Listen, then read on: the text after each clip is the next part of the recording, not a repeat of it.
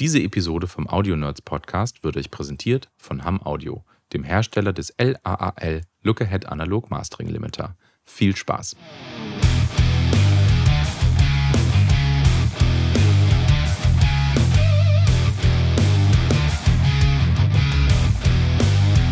Da sind wir wieder.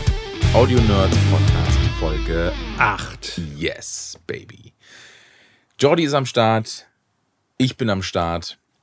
Wir beide sind am Start.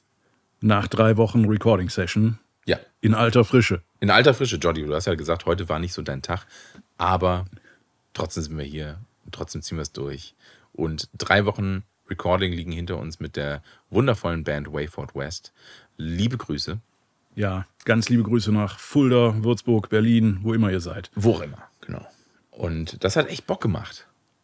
Es war wie letztes Jahr, aber diesmal noch eine Woche mehr. Mehr Songs, Mehr Songs. mehr krasser weiterentwickelt, äh, toller Werdegang von einer Rockband, muss man sagen. Also, Ja, ja. Die Songs anders als letztes Jahr, die, der Stil ein bisschen anders. Viel Entwicklung in den äh, einzelnen Instrumenten, in der Gitarre, im Gesang. Ähm, auch eine andere Art und Weise, wie wir es aufgenommen haben äh, im Vergleich zu letztem Jahr. Simpler, Simpler eigentlich. weil wir wussten, ja, weil wir besser wussten, was, was wir brauchen. genau. Ähm, bei den Drum Overheads war ich mir einfach sehr, sehr sicher, weil ähm, bei der EP-Produktion oder beim Mix vor ein, eineinhalb Jahren circa, ähm, habe ich einfach gemerkt, dass ich, also wir haben verschiedene Overhead äh, Mikrofon, Mikrofone und äh, generell Mikrofonie ausprobiert. Ne? Und ich habe einfach im Mix sehr schnell gemerkt, die brauche ich, die brauche ich nicht. Und deswegen waren wir hier wesentlich schneller. Wir hatten diesmal. damals Groß AB und XY, jetzt hatten wir nur noch Groß AB. Und dafür haben wir die grandiosen Roswell Pro Audio Mini K47 Mikrofone benutzt, die einfach herrlich scheppern, ohne kaputt zu klingen und dem Ganzen so einen Vintage Rock Sound direkt gegeben haben, dem ganzen Drumkit. Ja, war cool. An der Kick hatten wir einen D6 Audix. Ja, weil DPD es verkackt hat. Ähm, das ist aber DPD, danke für nichts. Danke für nichts, DPD. Wir hatten eigentlich zeitlich völlig ausreichend im Voraus noch ein Roswell Pro Audio äh, Mini K47 extra in der Kickdrum-Variante bestellt. Das wäre auch absolut pünktlich hier gewesen, hätte DPD es nicht äh, vergeigt und das Haus nicht gefunden, was sich nicht vom Fleck bewegt hat. Ähm, deswegen haben wir ein D6 genommen Ja. und außerdem Da muss ich aber, da muss ich kurz reingrätschen. Das war keine Notlösung, Nein. sondern ein D6 ist für mich, also ein D112 ist für mich irgendwie so 80er. D112 ist einfach, also kann cool sein, wenn man eine 80er Kick haben will. Aber D6 ist für mich irgendwie so, weiß nicht, entspricht einfach sofort direkt mehr meinem Geschmack. Ja, ist vielleicht ein Tick zu modern im Vergleich zu dieser 47er Variante, die wir eigentlich vorhatten. Ja. Das D6 war jetzt im Schallloch von der Kickdrum und äh, in der Kickdrum auf der Decke, die da drin lag, hatten wir noch einen Shure Beta 91A, eine Grenzfläche. Das war geil. Das hätte alleine auch schon gereicht, muss man schon sagen. Also das hat so richtig saftig ge- ge- gelungen. Ne? Ja, also eigentlich hätte jedes von den beiden Mikros für sich allein schon einen guten Sound abgegeben. Zusammengemischt natürlich umso schöner. optimal, ja. Und äh, nachdem wir dann zwei Tage lang die äh, Schlagzeugaufnahme schon laufen hatten, kam dann halt auch das äh, Mini K47 KD. Ja. Das mussten wir dann halt bei der Packstation abholen. Das konnten wir dann natürlich nicht mitten in der Aufnahme nochmal ändern. Also dann haben wir die Aufnahme auch mit der Audix Shure Kombination durchgezogen. Ja, aber also ich wollte nur betonen, das war keine Not, Notlösung für mich, sondern ich habe mich damit sehr wohl gefühlt, das D6 zu nehmen, weil ich dann genau weiß, was ich habe. Ähm, und das K Mini K47 KD für Kickdrum. Mini, genau, Mini K47 KD äh, für Kickdrum äh, Special Edition ja, sozusagen. ne? genau. ähm, Kenne ich nicht. Hätte ich gerne ausprobiert, aber hätte jetzt auch theoretisch sein können. Das, Man hätte jetzt auch eins der, der äh, normalen Mini K47 nehmen können, dann hätte es uns natürlich als Overhead nicht mehr gereicht, dann hätte man da was anderes nehmen müssen. Ja. Ähm, diese Kickdrum-Variante, die zeichnet sich halt dadurch aus, dass sie einen höheren Schalldruckpegel verarbeiten kann. Ähm, ist auch komplett in schwarz gehalten. Die, die normalen Mikros sind in silber-blau äh, und haben halt einen etwas niedrigeren Pegel, den sie auswerfen oder vertragen können. Ja. Und ähm, ja, nächstes Mal halt, ne? Nächstes Jahr. Wenn die Jungs das hören, müssen sie neue Lieder schreiben und dann montieren wir das nächstes Jahr. Ja, natürlich. Wenn die halt wiederkommen dann nächstes Jahr, ist doch ganz Ja. klar. Ansonsten hatten wir am Schlagzeug halt äh, das MD441 auf der Snare, ein SM57 unter der Snare. Äh, wir hatten MD421 an den Toms, an dem kleinen und an dem mittleren. Wir hatten einen RE20 am großen Tom, am Standtom.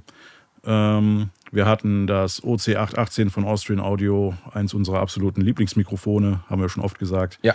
An dieser grandios scheppernden Hi-Hat, auf der auch noch ein, ein Schellenkranz montiert war. Ja, die Hi-Hat mit dem äh, Austrian Audio äh, 818, OC818 war echt phänomenal. Ja. Sehr laut. Was haben wir für ein Pad gehabt? Minus 40? Ich glaube, ja, so ungefähr müsste es sein, ja. Also minus 20 am Mikro und dann nochmal den, Das war so eine richtig Die Bedämpfung am dicke, Preamp, ja. laute, scheppernde Hi-Hat, Ja. die so richtig, richtig hart wehtut, wenn du daneben stehst. ja, genau. Minus 40 Pad. Ist über einen Shadow Hills Monogamma gelaufen und der hat halt auch einen sehr hohen Output. Hat, waren wir da auf Nickel oder auf. Ähm, ja. Ja. ja. Und die Orgel lief dann nachher auch Die hatten wir aber nicht auf Nickel. doch. Hm. Ich meine schon. Das wird zu prüfen sein. ich weiß es nicht mehr genau. Ich, also die ich Orgel meine- bin ich mir sehr sicher. Ja. Äh, weil das gab dem ganzen Ding so eine Lebendigkeit. So aus, das war ja ein Stage-Piano. Ich habe gerade irgendwie im Kopf, es wäre die andere Richtung gewesen. Da müsste Stil gewesen sein. Ja. Es gibt ja Dis- Discrete, Steel und Nickel. Am Monogamma, ja. Ja. Am Können wir vorstellen. Kompressor hast du auch noch Iron. Ah ja. Ich könnte mir äh, vorstellen, dass. Äh, kurze, kurzer Einwurf. Äh, der SPL Iron heißt der etwa deswegen so? Das weiß ich nicht. Also, Weiß ich jetzt Ich- tatsächlich das weiß ich nicht. wirklich nicht. Ich weiß nur, dass der Monogamma einen tierischen Ausgangspegel hat, wenn man einen von diesen Output-Transformern in die Reihe schaltet. Ja, okay. Und äh, egal ob es Iron, Ja. Nickel oder Steel ist, äh, dann wird es deftig. Ja. Und das passte alles gut zusammen. Wir waren eigentlich mit dem Sound dann auch sehr zufrieden, so wie er war, ohne dass wir großartig was dran gemacht haben. Ja. Okay. Ja, das, also so viel zu Wayford West und Schlagzeugmikrofonie. Äh, Toms Snare äh, MD421, MD441. Ja, auf einer Holzsnare. Genau, wunderschön, tolles Mikrofon. Eins meiner Favorites. Hat leider Also was das- abbekommen.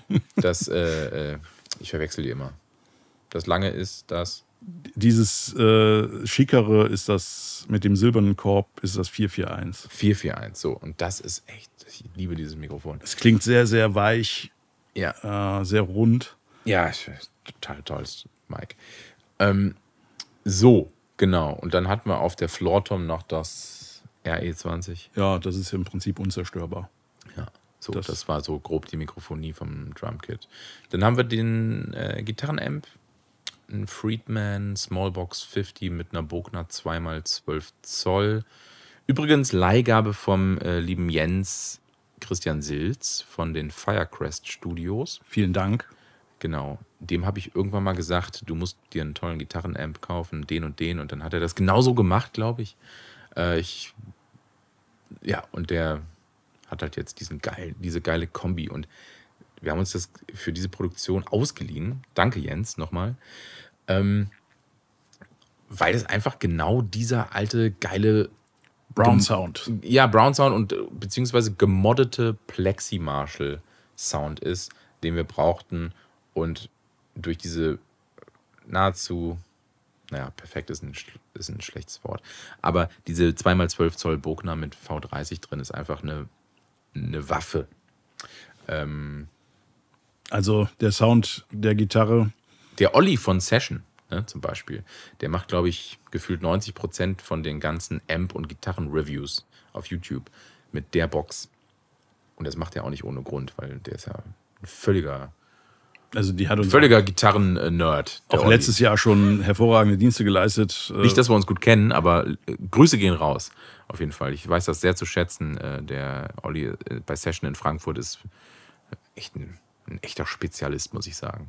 Ja. Ja, also die Kombi aus dem Amp und der Box macht Ja. verschärft Sinn, wenn man auf den Sound aus ist. Ja, ja, Also der- der, wobei die Box, da muss ich, da muss ich sagen, da mit der Box geht noch viel mehr. Also da geht auch Metal und geht alles mit, mit der Box.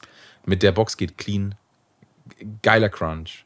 Das- das mit haben der Box geht nicht- einfach alles. Das haben wir jetzt hier bei der Produktion nicht gebraucht, aber das, Nee. was wir gebraucht haben, das hat diese Kombi zu 100% erfüllt. Und Absolut. Ja. es gibt halt, Pass es wird Passagen geben in diesen Liedern. Wir dürfen natürlich jetzt nicht so viel verraten. Nee. Aber äh, ohne dass es irgendwo in die Richtung von, von Abklatsch oder so geht, finden sich da Einflüsse von ganz vielen historisch wertvollen Bands, die es vielleicht noch gibt, aber nicht mehr in der Besetzung wie früher oder gar nicht mehr gibt oder äh, ja, vielleicht wieder gibt. Äh, es, es werden auf jeden Fall Passagen drin sein, die an Bands erinnern, zum Beispiel ACDC, Thin Lizzy, äh, Led Zeppelin. Led Zeppelin auf jeden Fall. Status Quo habe ich auch mal irgendwo gehört, ein paar Takte. Aber ohne, dass es irgendwie ähm, nachgeeifert ist, sondern einfach, Und das sind jetzt auch nur unsere Eindrücke. genau, das sind unsere Eindrücke. Jemand anders hört da bestimmt auch noch andere Sachen. Ja. Ähm, das war jetzt auch nur das, was uns jetzt auf die Schnelle eingefallen ist. Und der Sound, den diese Kombi aus Box und Amp gemacht hat, äh, die hat mich an manchen Stellen wirklich äh, glauben lassen, dass wir hier bei einer Produktion von einer großen alten Rockband dabei sind. Ja, so, so wie es klang. Also Ja, um das nochmal zu betonen, es hat einfach Spaß gemacht und das Ergebnis ist wirklich echt toll geworden. Und ich habe so große Lust, den Mix anzufangen in den nächsten Wochen, ähm, dass ich es kaum erwarten kann. Ja. Wer es Ähm, nicht erwarten kann und schon mal was von ja. der Band hören möchte, hört euch die Lieder an, die wir im letzten Jahr hier aufgenommen haben, die der Max dann gemischt und gemastert hat. Äh, als da wir haben Dunkirk, Streets of Deadwood, Ghost of Huck Finn und The Sailor's Curse. Die vier sind bis jetzt erschienen. Waren es vier oder fünf? Es kommt noch was. Es kommt Ah, noch. Es sind es noch noch nicht einer. alle. Es sind noch nicht alle draußen und äh, Nummer fünf folgt noch, aber das verraten wir jetzt nicht. Aber Nee, wer wir wissen auch Bock nicht hat, wann. Wir wissen auch nicht wann, da haben wir auch keinen Einfluss drauf. Und wer darauf Bock hat, kann sich das jetzt schon auf sämtlichen Streaming-Portalen anhören. Aber das, was wir jetzt gemacht haben, wird anders. so viel können wir Anders, sagen. Ja, und da wissen wir auch noch nicht, wann der Release sein wird. Äh, Ich bin gespannt. Mal gucken. So, ähm, wo waren wir eben stehen geblieben? Also, äh, Du genau, kamst rein Gitarrenbox. und hattest Gitarrenbox. ein großes Paket unterm Arm, aber dazu später. Ja, dazu später, genau. Noch kurz zum Mikro, zur Mikrofonierung von dem Gitarrenamp, von der Bogner 2x12er Box mit V30 Celestian Speakern. Da sind wir mit einem 421 dran gegangen und mit einem 7. Nein, wir, wir hatten Sorry, mit einem, äh, mit, einem Ribbon. mit einem Bändchenmikrofon. ja, Weil wir ja zwar den, den äh, schon sägenden Sound haben wollten, aber ohne dass er einem auf den Keks fällt. Mhm. Und das macht man dann gerne mit einem Bändchenmikrofon. Da haben wir ein Mesanovic Modell 2A genommen, ein aktives Bändchenmikro. Wenn jetzt zum Beispiel jemand den Studiostandard, das Royer 121, Mhm. sprechen wir das Royer aus, ich weiß, ich habe keins, äh, Royer, ist glaube ich. Royer, Ich weiß, wo sitzen die? UK? ich meine es ist auch Amerika. Also, Äh, Mesanovic ist auf jeden Fall Detroit. Und äh, da habe ich jetzt seit ein paar Jahren zwei äh, Ribbon-Mics von denen. Äh, erinnern in der Form und im Aussehen auch entfernt an das Royer, nicht ganz, aber ähm, zeichnen sich dadurch aus, dass sie im Vergleich zum Royer nach oben in den Höhen und nach unten in den tiefen Frequenzen mehr Informationen durchlassen. Sie sind nicht so, ähm, wie soll ich das jetzt nennen, dumpf wie die Coles.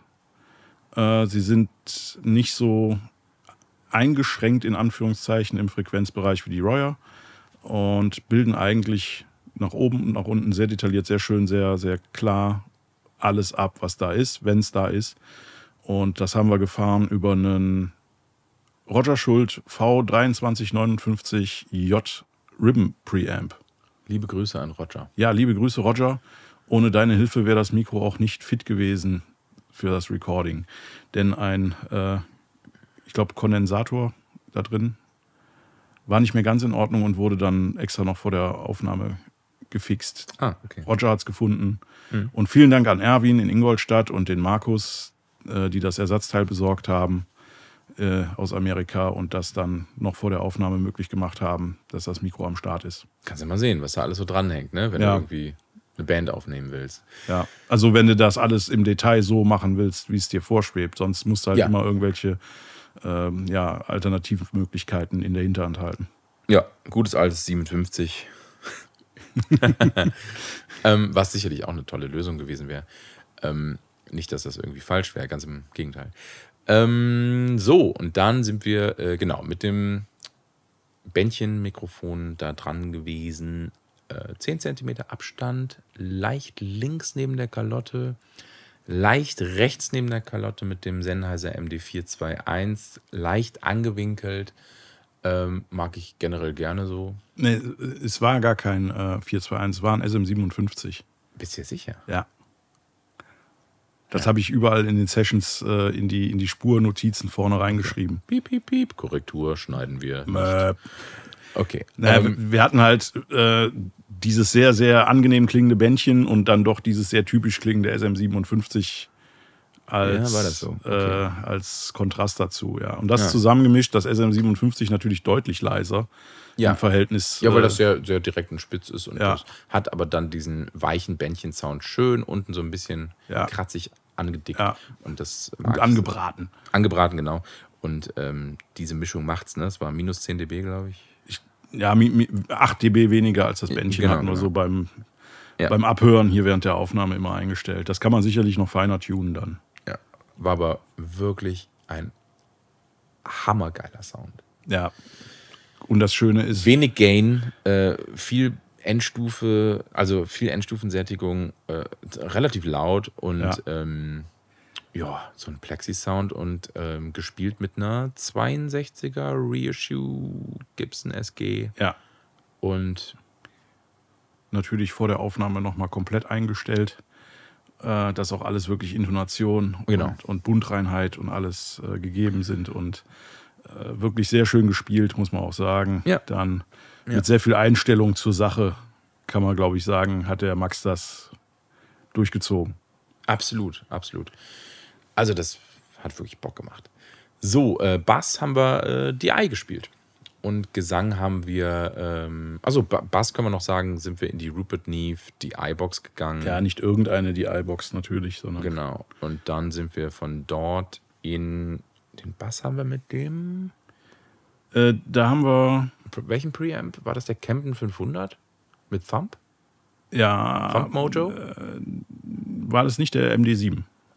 Es könnte auch von der A- MD7. Äh, Das war der, wenn mich nicht alles täuscht, MD7 noch von Avedis. ja. Ähm, den haben wir aber dann nachher aus dem Rack ausgebaut, weil wir dann noch zwei MA5 eingebaut haben, die wir dann auch irgendwann wieder ausgebaut haben, weil wir dann zwei SSL VHD Plus eingebaut haben, um per Percussion, Ja. äh, Hashtag Percussion und Akustikgitarre darüber aufzunehmen. Das hat auch wunderbar funktioniert, klingt halt astrein, der SSL Preamp. Also wir haben während der Aufnahme einige Sachen umgebaut hier im Studio. In den 500er äh, Modulen haben wir sehr viel äh, durchgewechselt. Äh, wir haben ja hier das API 500V Rack und da haben wir äh, an manchen Steckplätzen jetzt nicht während den drei Wochen immer dieselben äh, Preamps benutzt, sondern haben da dann nach Bedarf gewechselt. Das geht ja da relativ schnell und einfach. Ja. Ja, genau. Äh, so lief das. Und dann sind wir auch schon fast bei ähm, den Vocals. Äh, genau, wir haben ja auch eine Hammond aufgenommen, da verraten wir aber nicht, wie wir es aufgenommen haben. Das haben wir eben schon verraten. Haben wir schon? ah ja, die haben wir in den Monogama gesteckt. Okay, gut. Äh, skip. Dann gehen wir jetzt zu Aber wir verraten nicht, welchen Transformer. Ja, genau. Und jetzt äh, gehen wir zu den Vocals. Und da haben wir ein... Jordi, jetzt kommst du. Auch wieder von Roswell Pro Audio aus Kalifornien. Ein Colaris. Colaris, genau, so hieß es. Ein sehr schönes Mikrofon ohne Röhre, aber an ein Röhrenmikrofon angelehnt. Und zwar das ELA M 251 von Telefunken ursprünglich, wenn mich nicht alles täuscht. Ich habe ein 251 von Bock Audio, das haben wir letztes Jahr für den Gesang benutzt. Das haben wir auch dieses Jahr aus dem Schrank geholt, aber wir haben die Kombi von dem Polaris und dem IGS Pure Tube Channel ausprobiert als erstes. Boah, das, ja. Und das klang halt so gut, dass wir es dann auch dabei belassen haben. Also der, dieser 19 Zoll 1HE IGS Pure Tube Channel. Alter, ist, das klingt so gut. Das klang Das- auf Anhieb sofort so, wie es sein soll. Also das Polaris, das gibt dir eigentlich an jedem Preamp sofort einen mixfertigen Sound, wo du vielleicht auch je nach Anwendung gar nichts mehr dran machen musst, außer vielleicht ein Low-Cut oder so. Äh, Habe ich auch für Sprachaufnahmen schon oft benutzt. Ja, je nach Anwendung, ne? Ja, und mit dem PureTube-Channel habe ich es tatsächlich zum ersten Mal benutzt jetzt. Und das war von vornherein ein so sauberer, so weicher Klang der Stimme mit, mit Headroom, mit allem äh, für Passagen, die dann auch mal was lauter waren. Es klang einfach bombig. Deswegen haben wir dann die echten Röhrenmikrofone im Karton gelassen. Ja. Aber wir haben nachher noch eins haben wir noch benutzt. Ja, das ist so, ne? Ein echtes Röhrenmikro haben wir nachher noch benutzt. Aber das ist auch so witzig, ne? Ich meine, ich bin ja auch so, ne? Ich bin ja auch röhrenverrückt sozusagen, ne? Wenn da Mikrofone liegen, würde ich als erstes zu den Röhrenmikrofonen greifen. Gitarrenverstärker das gleiche, ne? Ich würde jetzt zuerst zum Vollröhren-Amp greifen, so, ne? Aber Ja, wenn du mal Wenn einen gehabt hast, ja. äh, ja, äh, ich bin da ja leider ziemlich anfällig für und hatte leider schon ganz, ganz viele davon, was äh, ein anderes äh, Thema ist. Aber Fakt ist ja, wenn du nach der Anwendung gehst, muss es ja nicht immer ein Röhren, ein Produkt mit einer Röhre sein. Ne? Also es kann ja auch ein Mikrofon ohne eine Röhre sein, wenn es besser auf die Stimme passt und in Verbindung Ja. mit diesem oder dem jeweiligen Preamp hervorragend klingt, dann ist es nun mal hervorragend. Ne? Also was gut klingt, ist gut. Ich habe jetzt noch ein Video bei YouTube gesehen, wo sich Herr äh, Bon Jovi vor genau so ein Mikro, was wir gerade im Moment benutzen, im Studio stellt und da live im Studio für ein YouTube-Video einsingt. Weiß ja SM7B. Ein SM7B. Das hat er auf einem Stativ. Sieht halt ein bisschen merkwürdig aus, weil das halt ein sehr eigenwillig konstruiertes Mikrofon an sich ist, mit dieser Y-Halterung, die da dran ist und Ja. diesem Kabel. Äh, aber ja gut, es funktioniert halt auch. Ne? Ein SM7, Shure SM7B ist ein Klassiker, gefühlt unkaputtbar. Ähm, kannst du für einen Podcast nehmen, kannst du für so viele andere Sachen nehmen. Äh, Heavy Metal Shout-Gesang, äh, also Shout, wir- wirklich krasse, verzerrte Shout-Vocals, äh, Growls, alles im Heavy-Bereich. Ähm, super gut. Hi-Hat ist sehr, sehr geil damit. Brauchst du wahrscheinlich keine Röhre dafür. ja, ich habe es oft auf der Snare gesehen. Ähm, äh, Bass-Amp, Gitarren-Amp. Also Shure SM7B ist eine wirklich wirtschaftlich sehr sinnvolle Investition. Toms hatten wir auch es, schon. es kostet nicht so viel, ne? Irgendwas zwischen 300 und 400, glaube ich. Ja, knapp. Straßenpreis. Kann ich nur empfehlen, äh, nach Bundlepreisen Ausschau zu halten, weil es ist Ja. jetzt in den letzten Jahren natürlich auch wie alles andere auch teurer geworden. Ach ja, stimmt. Ähm, aber was. es gibt Bundle zu, zum Beispiel zusammen mit ähm, Cases, wo man das dann halt reintun kann, weil in dieser Papp-Styropor-Verpackung, in der es geliefert wird, kann man es jetzt eigentlich nicht wirklich gut irgendwo mit hinnehmen. Das geht schnell kaputt. Äh, also nicht das Mikro, sondern die Verpackung. Ähm, und da gibt es dann halt äh, speziell passende Cases mit Schaumstoffeinsätzen, wo man das passgenau reinlegen kann.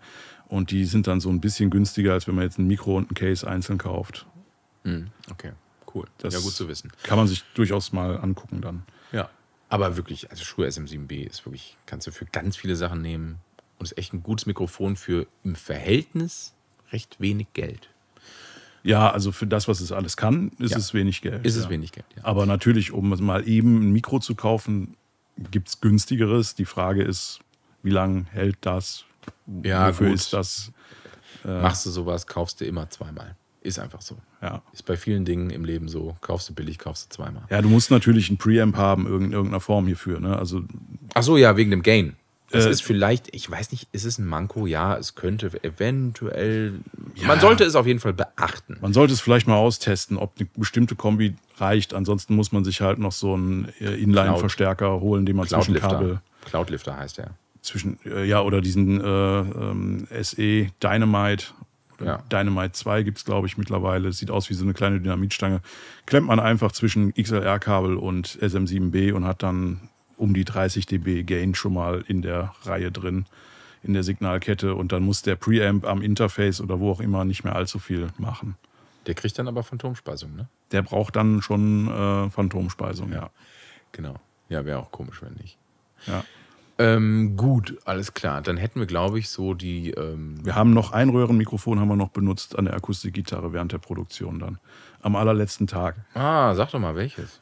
habe ich das, äh, weil ich mir dachte, das sollte ja alles Vintage klingen und wir waren ja dann auch durchaus interessiert daran, Mikrofone zu nehmen, die es vielleicht so oder in der Vorgängerversion damals auch schon gab.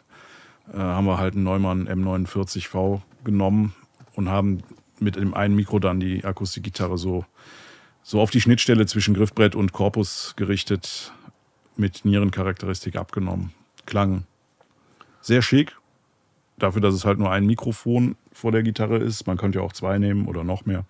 Ja, das ist jetzt, das ist jetzt für mich eine sehr unangenehme Situation. Das war nämlich, das war genau dieser halbe Tag am Ende, wo ich nicht mehr der Produktion beiwohnte. Das heißt, ich habe es tatsächlich noch nicht gehört. Ja.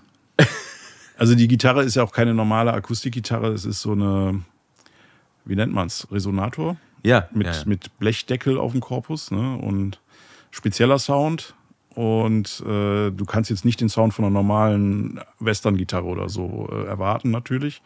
Also es klingt schon nach der Gitarre, aber es, es klingt trotzdem sehr weich und äh, schonend für die Ohren. Und das war eigentlich dann auch so mein Ziel. Die Akustikgitarre spielte bei der Produktion jetzt auch nicht die tragende Rolle. Es war eine, eine Nebenrolle äh, in einigen Songs, die wir dann am letzten Tag nochmal aufgenommen haben. ja. Zusammen mit der Percussion. Pe- Percussion. das war, äh, wer die letzte Folge nicht gehört hat, äh, es war so ein kleiner Insider. Das, äh, ein Insider vom lieben Bernhard Seelbach, Viele Grüße. der mal auf die Bühne ging und der Tontechniker sagte beim Soundcheck, und jetzt die Percussion bitte. ja, großartig. Percussion natürlich. So, Ah, ein Vibraslap haben wir benutzt. Haben wir bisher noch nie benutzt. Vibraslap, korrekt. Also, äh, Ähm, ein Tambourin ist jetzt nicht so äh, ähm, das Nerd-Instrument, aber ein Vibraslap hat man vielleicht noch nicht alle Tage gehört, gesehen. Mhm. Vielleicht gehört, ja, aber man weiß nicht, dass es das ist. ja. Sehr, sehr merkwürdig anmutendes Instrument mit einem verbogenen Kleiderbügel zwischen. laut. Sehr laut. Äh, sieht aus wie ein verbogener Kleiderbügel zwischen zwei Holzklötzen. Ist, Äh, vielleicht ist es das auch. Ja, ein bisschen stabiler ist es ähm, als die, aber der eine, äh, das eine Ende ist mit einem äh, runden Holz, einer runden Holzkugel besetzt und auf die äh, haut man dann so mit der Hand drauf, während dann am anderen Ende von diesem Bügel äh, so was ähnliches wie ein Woodblock mit, einer, mit einem Metall, mit Metallstiften im Inneren, der dann halt so ein ratterndes Geräusch macht, wenn man auf diese Kugel am anderen Ende haut. Und Das kann sehr, sehr laut sein, wirklich. Also ähm, die Jungs haben das beschrieben, so ähnlich wie Geräusch von einer Klapperschlange Ja, stimmt. Nur ein bisschen holziger. oder einer Ratsche, äh, so ein bisschen, äh, äh, ja, äh, angelehnt daran, kann man sich's vorstellen. Also es wird Ja. irgendwo auf den neuen Songs zu finden sein. Ja. Ähm, verstehe. Das, äh, genau. So. Also, dann. Nächstes Thema. Wir waren jetzt äh, mit der Signalkette soweit durch dieser Produktion oder haben wir noch irgendwas vergessen? Hatten wir noch irgendwie ein Highlight? Hm, Ja, folgendes. Wir haben von Purple Audio den MC. zwei, zwei MC77 quasi im Stil von dem 1176 ähm, haben wir mit aufgenommen auf Kick und Kick Out und Snare Genau. Top. Genau, Kick-Out und Snare-Top, ja. Genau. Und das war eine schöne, gute Entscheidung. Eine sehr lilane Entscheidung. Hat nicht sehr viel, äh, laut VU-Meter, nicht sehr viel getan, aber wenn man die Spuren gehört hat, im Vergleich zu den rohen Spuren ohne Kompressor, Ja. äh, ist der Effekt echt heftig hörbar. Ja. Also äh, es ist deutlich satter, deutlich durchsetzungsfähiger. Ähm, es war jetzt so im, im rohen Mix, wo wir eigentlich nur gelevelt haben, schon so, dass dann die anderen Teile des Schlagzeugs es ein bisschen schwer hatten, sich da durchzusetzen. Ja, ja. Das war, das war es aber dann jetzt, ne? Das war, glaube ich, so unser. Ja, die Hallräume haben wir dann äh, nach Bedarf ähm, auf Schlagzeug, Gitarre und Gesang. Ah ja, die Mit- haben wir aber nur fürs Recording. Mit, mit. DSP-Plugins von Pro Tools äh, haben wir Ja. das halt so ein bisschen fürs Gefühl beim Aufnehmen. Oder mit dem Bricasti M7, wo auch direkt ein krasser Unterschied in der Glaubwürdigkeit eines Hallraums zu einem Plugin bestand. Äh, mit, mit draufgegeben auf die Kopfhörer zum Monitoring, aber wir haben es nicht aufgenommen. Und dann haben wir noch für die Kopfhörer einen neuen Headphone-Amp von Rupert Neve Designs genommen. Ja, äh, hatte ich schon ewig vor, mal. Erklär mir den noch mal kurz bitte, weil ich habe es nicht ganz verstanden. Der hat ja ABC vorne drauf, genau. kriegt aber nur ein Stereosignal rein. Genau, du hast äh, auf der Versteh ich Rückseite drei mögliche Quellen, die du anschließen kannst, also beziehungsweise Verkabelungen. Das ist halt zweimal XLR, äh, Cinch und wenn mich jetzt nicht alles täuscht, Mini-Klinke. Äh, Und das ist dann AB. ABC. Du, du so, Also suchst, Stereo XLR ist A, Ja, genau, Change ist B und, Ja, genau. und du kannst nur entweder oder. genau. Du kannst nur entweder oder. Ja. Ah ja. Das heißt, wenn jetzt wie in unserem Fall äh, das Monitoring-Signal über XLR anliegt, dann drückst du vorne auf A und das ist dann halt Source, die sind hinten auch dann beschriftet. Da muss ich direkt, also da hätte ich jetzt spontan die Idee, dass ich sage, Wenn du also jetzt, ist das nicht auch vielleicht, da muss ich immer direkt an dieses Behringer Teil denken, wo ich mir selber quasi einen Mix machen kann, während ich einsinge. Weißt ja, da muss ich an diese äh, Here Technology Geschichte denken. Das ist so die noch etwas hochwertigere, neuere Variante von diesen, diesem Satellitensystem, meinst du, ne? Ja. Ja. Äh, ich weiß gar nicht, ob man das in Deutschland bekommt. Ja, da kann sich halt jeder Musiker dann so, so einen kleinen Mixer an seinen Platz stellen, wo er gerade einspielt und sich dann selbst die Signale, äh, wie er sie gerade haben will, leveln und für ihn einen korrekten Mix oder für sie einen korrekten Mix dann auf die Kopfhörer basteln. Okay. Äh, da Weil das fände ich natürlich einfach so ultra praktisch, dass ich sage, so, ich habe meine eigene Stimme hier. ja, das Behringer System habe ich schon erlebt, dass das funktioniert sehr gut. ich habe einen Klick hier, dann Ja. habe ich hier noch vielleicht einfach nur die Subgruppen. Also Ja. Drums als Gruppe, ne? Ja. Bass, Gitarre. Ja, also du kannst bei meinem anderen äh, Kopfhörerverteiler, dem Presonus, äh, da kannst du zwei verschiedene Mixe zumindest überblenden. Jetzt nicht mehr, weil jetzt habe ich zwei ähm, Eingänge eigentlich oder äh, Ausgänge äh, von meinem Interface nicht mehr daran angeschlossen, sondern das halt als Stereoquelle an dem Rupert Neve in der Aufnahme, im Aufnahmeraum. Ähm, an dem Presonus kannst du halt zwei Stereo-Mixe eigentlich basteln und dann pro Kanal, der hat ja sechs äh, Kanäle, an die man Kopfhörer anschließen kann, kannst du dann zwischen äh, Mix A und Mix B überblenden halt per äh, Poti am, am Amp. Das ist schon ein bisschen äh, flexibler als der Rupert Neve. Beim, beim Neve geht es halt wirklich eher um die Qualität für die Person, die jetzt gerade da dran hängt und äh, zum Beispiel den Gesang jetzt sehr gut hören muss oder bei Sprachaufnahmen halt einfach sich selbst gut auf dem Ohr haben muss. Das klingt natürlich ein bisschen schicker. Äh, der kostet ja auch deutlich mehr für einen Kanal als jetzt der Presonus für sechs Kanäle und zwei verschiedene Headphone-Mixe, die du da drauf geben kannst. Äh, die Sache mit dem Behringer und auch diesem Here Technologies, was mich sehr interessiert, aber ich glaube, ich bin mir nicht sicher, ob ich damit überhaupt ein Signal aus meiner DAW rauskriegen würde, weil, wie gesagt, Avid HDX, äh, HDX-Schnittstelle mit PCI-Karte im Rechner, ist verbunden mit äh, HDX-Schnittstellen an meinen Aurora N-Interfaces.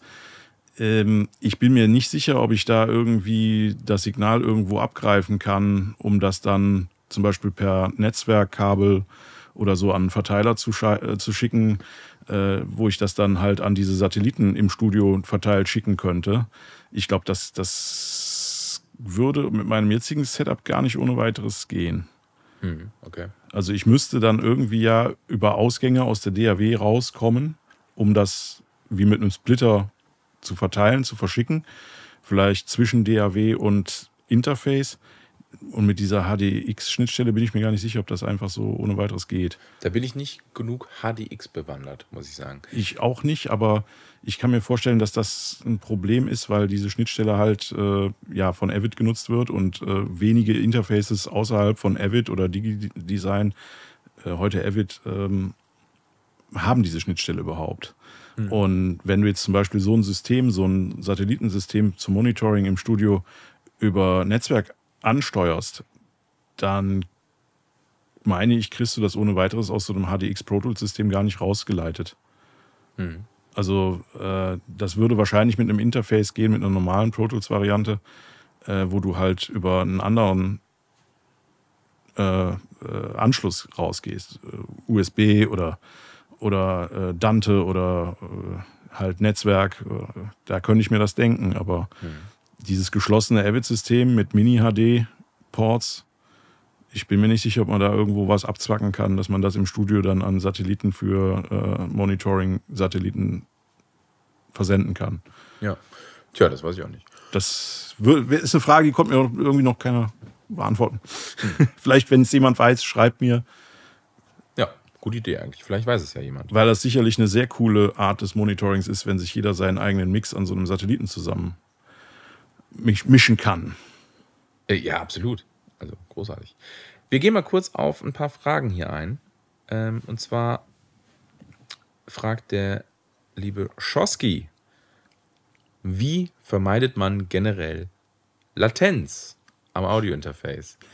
Und das ist eine, eine ziemlich allgemeine Frage, aber generell kann man vielleicht das kurz beantworten und darauf eingehen. Ähm, hängt, glaube ich, immer von der Verbindung und auch vom Interface ab. Aber generell wenn ich aufnehme, sollte ich eine kleine Buffer-Size haben. Ja, vielleicht 32, 64, wenn es geht. Und wenn ich Mixing betreibe und viel Processing und Plugins benutze und generell viel Leistung quasi im Mixing brauche, dann gehe ich eher auf eine höhere. Also ich gehe zum Beispiel in Pro Tools da immer auf 512 ähm, oder höher. Ja. 1024. Und, genau, würde auch noch gehen. Und ähm, das ist, das kann man, glaube ich, so ganz kurz, so kurz und knapp beantworten, oder? Ja, es gibt natürlich, das ist halt der Vorteil von diesem Avid HDX-System, wo wir gerade drüber gesprochen haben, dass das halt Latenzen ausgleicht. Genau, aber ne, also die Frage ist jetzt natürlich ja. von einem Nicht-HDX-User. Ja, ne, ja es, es, es, gibt dann verschiedene Dimensionen von, von Latenz. Genau, so habe ich ein Interface habe ich ein kleines, günstiges Focusrite-Interface, ein Scarlett, ne? oder habe ich vielleicht schon ein RME Babyface? Das sind alles natürlich Unterschiede. Ja, es gibt ja mittlerweile auch bei vielen Herstellern von Interfaces diese Onboard-Effekte, die dann wirklich auch latenzfrei den jeweiligen Effekt beim, beim Aufnehmen oder beim, beim Mischen dann bereitstellen, ja. äh, die dann halt einfach im Interface berechnet werden, äh, so wie UAD das mal angefangen hat oder, oder Waves mit äh, der Soundgrid. Soundgrid-Schiene. Äh, so gibt es das ja halt bei ganz vielen anderen Herstellern mittlerweile auch, dass die ihre Interfaces, die Plugins berechnen lassen und das annähernd latenzfrei geht. Und ich kann, ich, also es ist jetzt tatsächlich schon eine Weile her, dass ich nicht mehr für Waves tätig bin.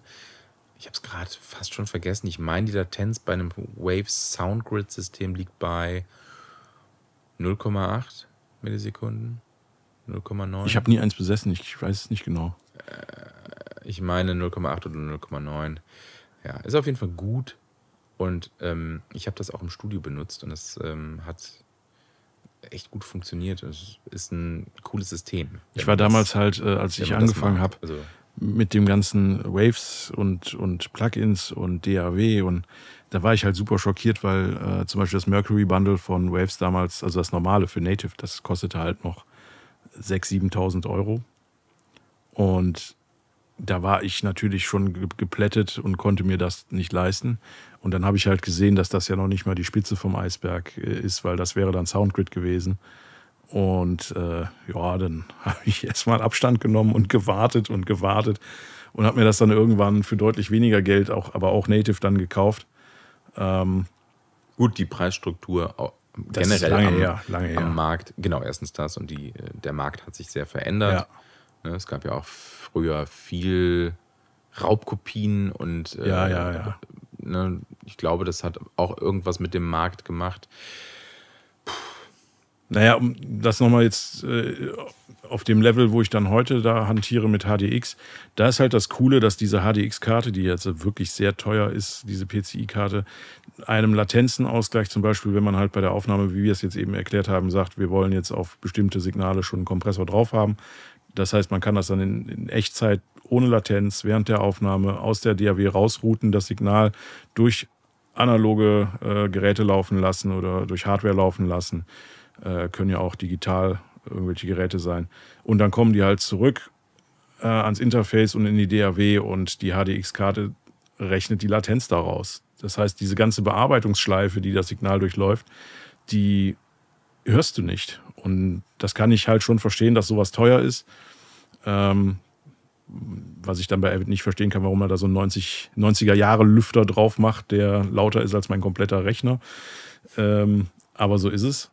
Das ist dann halt wieder eine Form von Latenz, die man sich dann halt bei einem größeren Setup überlegen muss, wie man sie eliminiert. Also wenn man dann äh, aus der DAW rausgeht, was bearbeitet extern und es wieder zurücklaufen lässt, wie man das dann ohne Zeitversatz möglich macht. Ja. Äh, ich weiß nicht, wie das jetzt mit, mit USB-C oder Thunderbolt 3 funktioniert. Die Erfahrung habe ich nicht. Ich bin ja kein Mac-User. das, also generell Mac und Thunderbolt 3 funktioniert immer perfekt. Natürlich. Wie konnte ich das vergessen? ähm, gut. Das war so unser Resümee zu der Wayford zu der dreiwöchentlich, äh, dreiwöchentlich? Nee, ist doch falsch. Dreiwöchigen. Drei, dreiwöchigen. So. drei, dreiwöchentlich. Dreiviertelmonatigen. Ja. Dreiwöchigen ähm, Recording-Session mit Wayford West. Ähm, das ist die Technik, die Mikrofonie, die wir benutzt haben. Ähm, wir haben so viele Themen. Wir bringen diese Folge jetzt zu einem Ende und packen alles andere in die nächste Folge und finde es toll, dass ihr zugehört habt. Ähm, wenn ihr Fragen habt, Anregungen oder sonst was, bitte packt es irgendwo hin, Instagram oder hier bei Spotify Podcasts oder Apple Podcasts, Google Podcasts und hoffentlich bald Amazon Podcasts. Liebe Grüße an Amazon. Ich habe ein Support-Ticket erstellt. Ich warte noch auf Antwort. Ja. Mal gucken. Ja. Ich kann mich noch an die Zeit erinnern, als einem dann Jeff Bezos persönlich eine signierte E-Mail schrieb ja? und sich über solche Anliegen. Äh, Streaming gab es damals noch nicht wirklich, aber wenn man irgendwie ein Problem hatte mit einer Lieferung von Amazon, dann bekam man eine von Jeff Bezos signierte E-Mail, wow. wo drin steht, tut uns leid, dass Sie mit unserem Service nicht zufrieden sind, dass es Probleme gibt. Äh, hast du sowas jetzt auch bekommen bei der Streaming-Geschichte, bei der Podcast-Geschichte bei Amazon? Nein. Nee. Er ist ja auch nicht mehr. ist ich ja, habe gar nichts bekommen. Er ist ja, glaube ich, aus dem operativen Geschäft raus. Ja. Früher, das war eine sehr persönliche, herzliche Angelegenheit, fand ich, fand ich schön. Oh, klingt wundervoll. Vielen Dank fürs Zuhören. Bis Folge 9. Ja. Tschüss. Tschüss.